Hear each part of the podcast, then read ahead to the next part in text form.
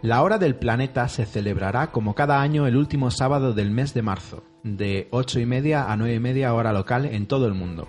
Este evento de concienciación medioambiental fue promovido a mediados de la década pasada por World Wildlife Fund y pretende dar visibilidad al despilfarro de energía limitando la utilización de la misma por parte de los participantes, que apagan aparatos electrónicos y luces a una hora a la que ya ha comenzado la noche. Se viene celebrando desde el año 2007, cuando tuvo lugar en Sydney, y a partir de ahí se extendió el mismo año a San Francisco.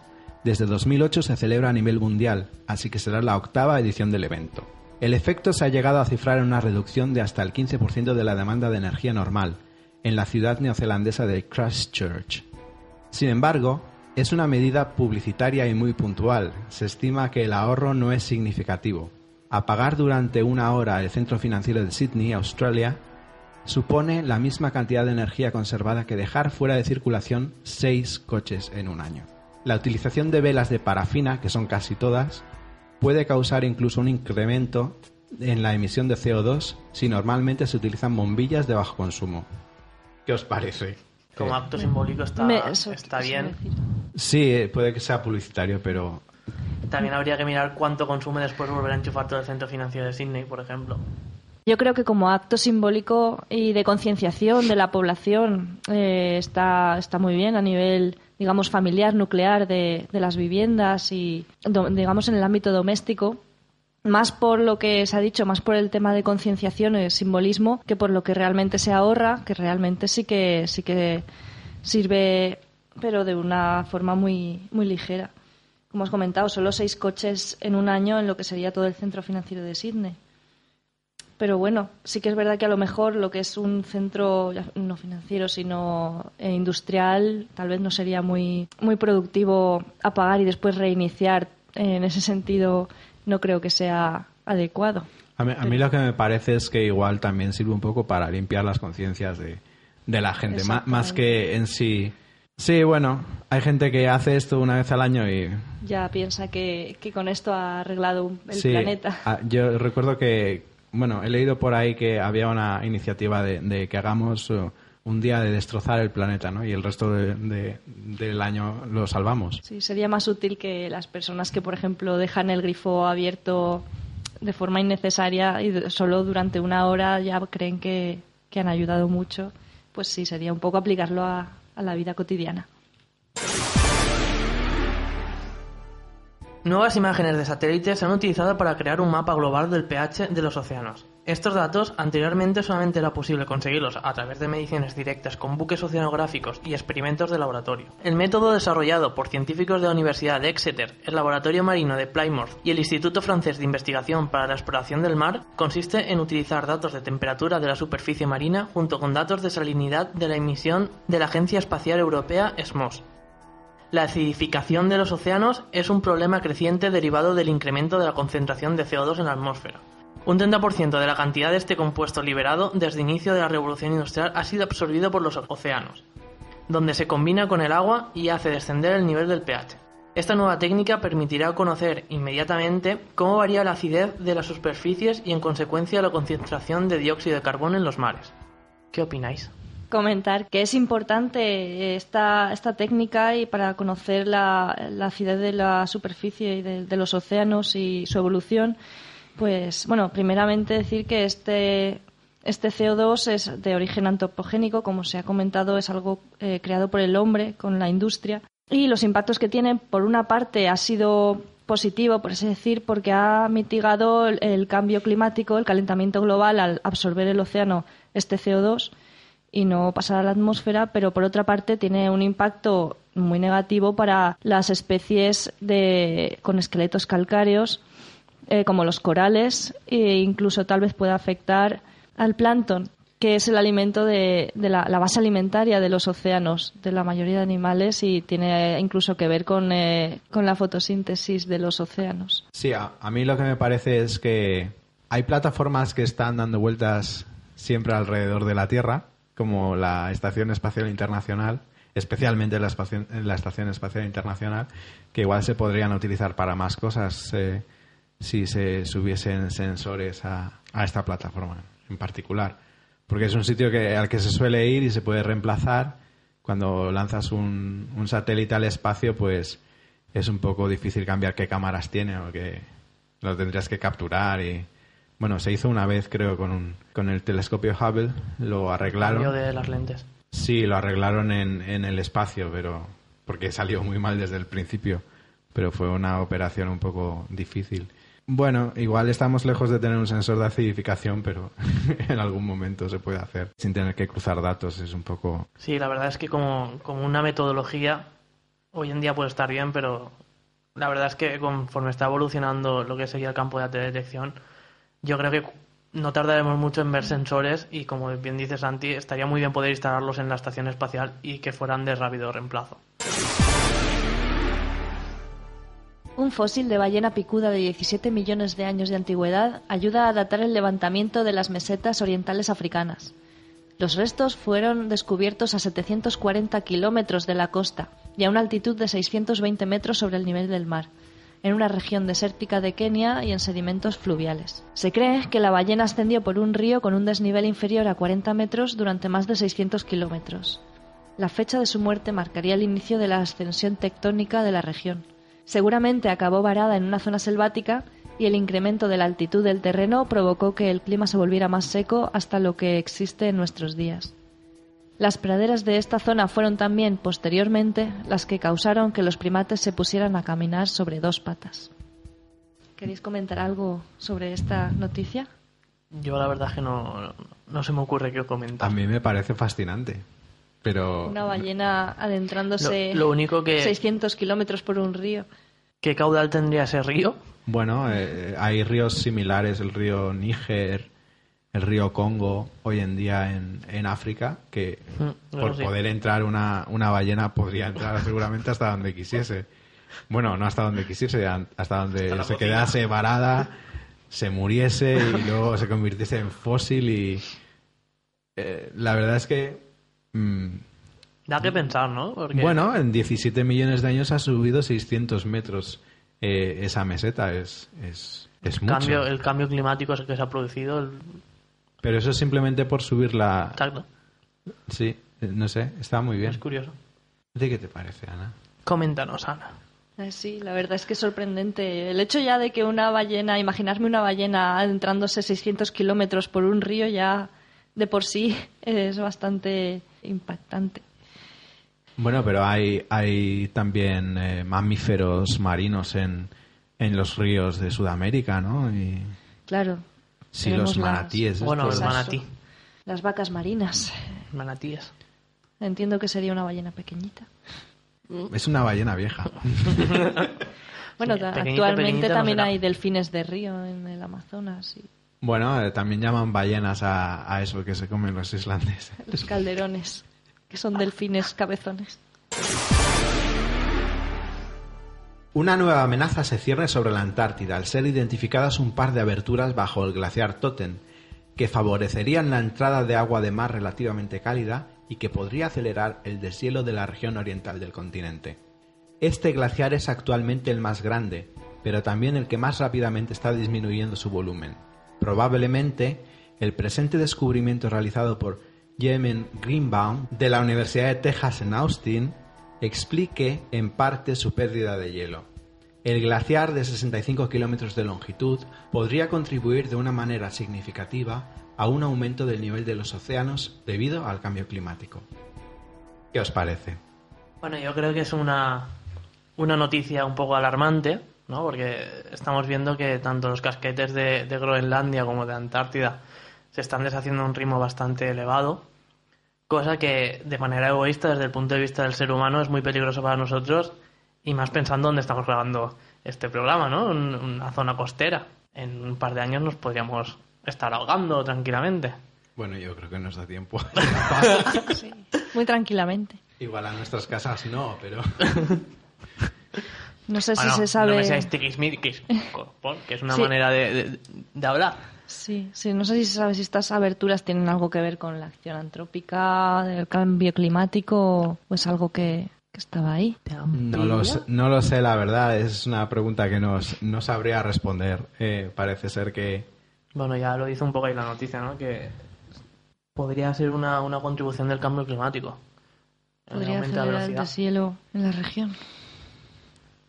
Está mal diseñado el valle ese. Eso no, no, no- no creo que sea culpa de, de nadie en sí. Es, mm, Proceso Eh, natural de... sí, del se glaciar. pensarían que era de otra manera, ahora han visto que es de esa y pues ya tienen una manera de, de- de explicar por qué está... A mí me parece que es, es importante para la modelización de climática saber por qué disminuyen ciertos glaciares y, y saber que la causa es esa ayudará a hacer mejores predicciones. Después de meses de especulación, parece que el niño ha llegado.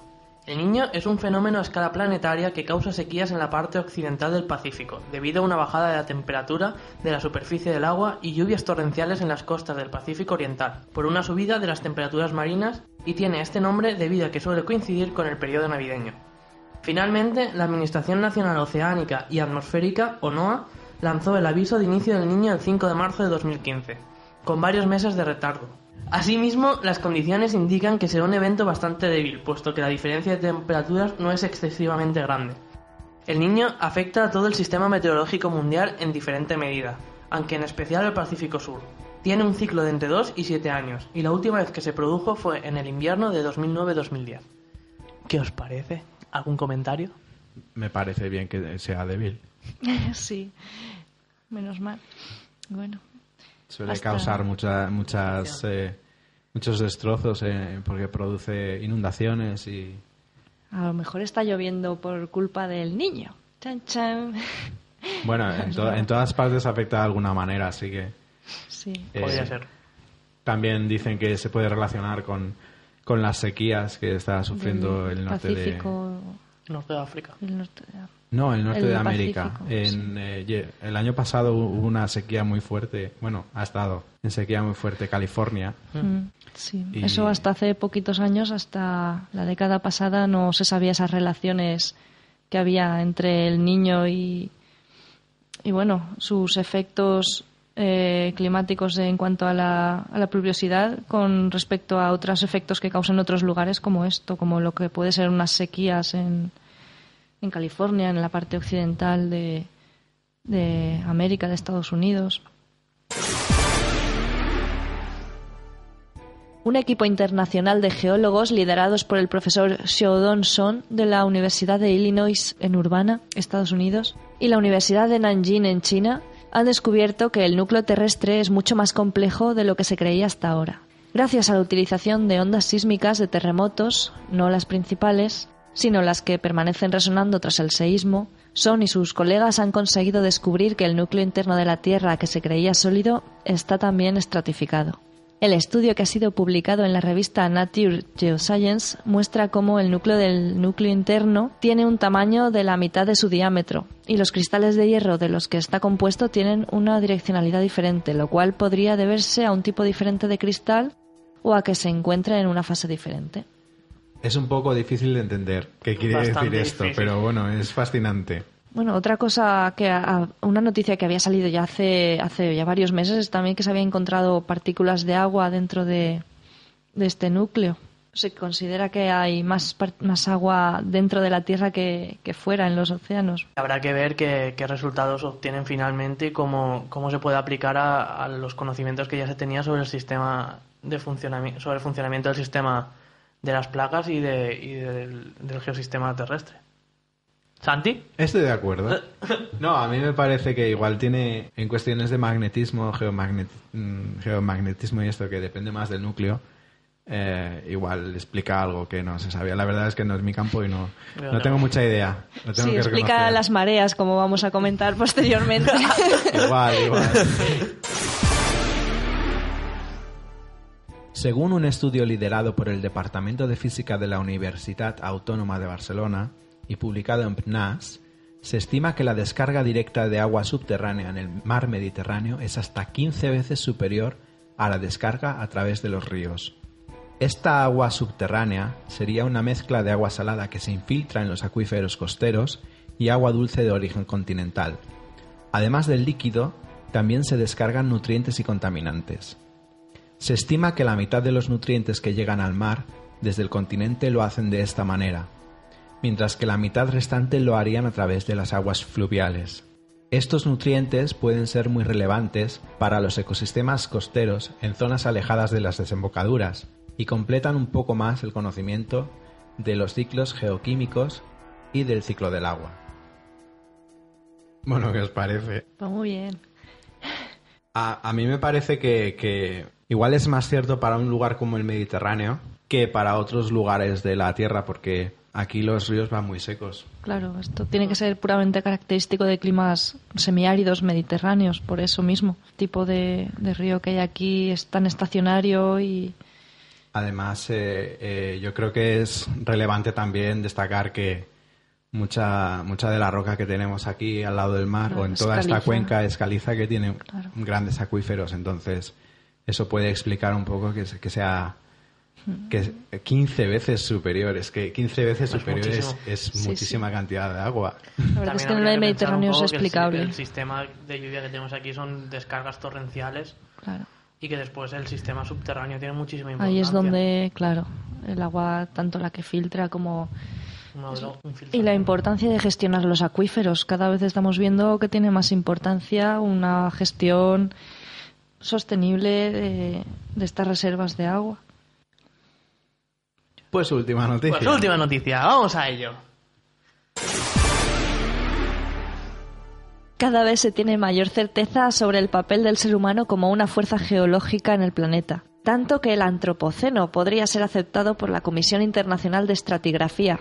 Aunque se trata de un término comúnmente utilizado durante la última década en la divulgación científica y en el periodismo, hasta el momento no se admite como un periodo geológico, digamos, oficial. A pesar de existir abundante evidencia de la huella de la actividad humana, incluyendo los plásticos, metales refinados, los nuevos minerales artificiales y los más que probables estratos urbanos y restos producidos por la agricultura en los suelos, así como la mezcla de especies o las trazas de metales pesados o radiactividad en los sedimentos actuales. Falta por decidir un dato vital para definir el antropoceno, como es su fecha de inicio. Varias fechas han sido propuestas como origen del periodo, incluyendo el 1760, significativo por el inicio de la era industrial, o el 1964 por el uso de energía atómica. ¿Qué me podéis comentar? o hace 10.000 años porque se empezó a utilizar la agricultura, o en el año 1945 porque se eh, también y la era, sí, la era atómica. Mm, Casi empezó un poco antes realmente, con las primeras pruebas, con la bomba. Bueno, pues se podrían decidir muchos. Sí, es bastante subjetivo, por eso Realmente- si tenemos en cuenta ya desde el principio la, la agricultura, que ya ha modelado tanto, pues solo el hecho de los incendios forestales y las primeras talas han llevado ya a la- al cambio del paisaje, de la erosión de las montañas, el cambio de las dinámicas fluviales. Desde ese punto ya de origen es bastante subjetivo indicar en qué punto de la humanidad comenzaría este antropoceno. Realmente estamos hablando que el antropoceno sería la era del hombre. Así Entonces, realmente el hombre empieza a tener un impacto cuando hace la agricultura. Las primeras agriculturas por, por eh, silvicultura y por quema son de los mayores efectos que ha tenido el hombre realmente directamente sobre la naturaleza. Porque 1760, y no como he dicho bien, ha dicho Santi, hace 10.000 años. Sería un, es una era un poco cuestionable realmente. Claro, tal vez. Bueno, pero no sé. no, no es... A ver, sí, la, la agricultura es un gran impacto, pero yo creo que también es cierto que no es comparable a... Claro, A la bomba atómica. A la industria. Eh, obviamente, pero, pero, pero también... Tal a- vez a la estos estudios se, cientan- se centran más en el inicio de, de lo que cambiaría ya, digamos, para el cambio climático que afecta ya a la atmósfera, a, la- a las emisiones de gases, a las dinámicas eh, planetarias. Esto sí que podría ser a partir de la, de la época industrial. O la era del hormigón. Los santos encofrades del grupo Satán es mi señor nos El, comprenderán. el hormigoceno. el hormigoceno. Hasta aquí la sección de noticias y ahora vamos a empezar con la historia de la Tierra.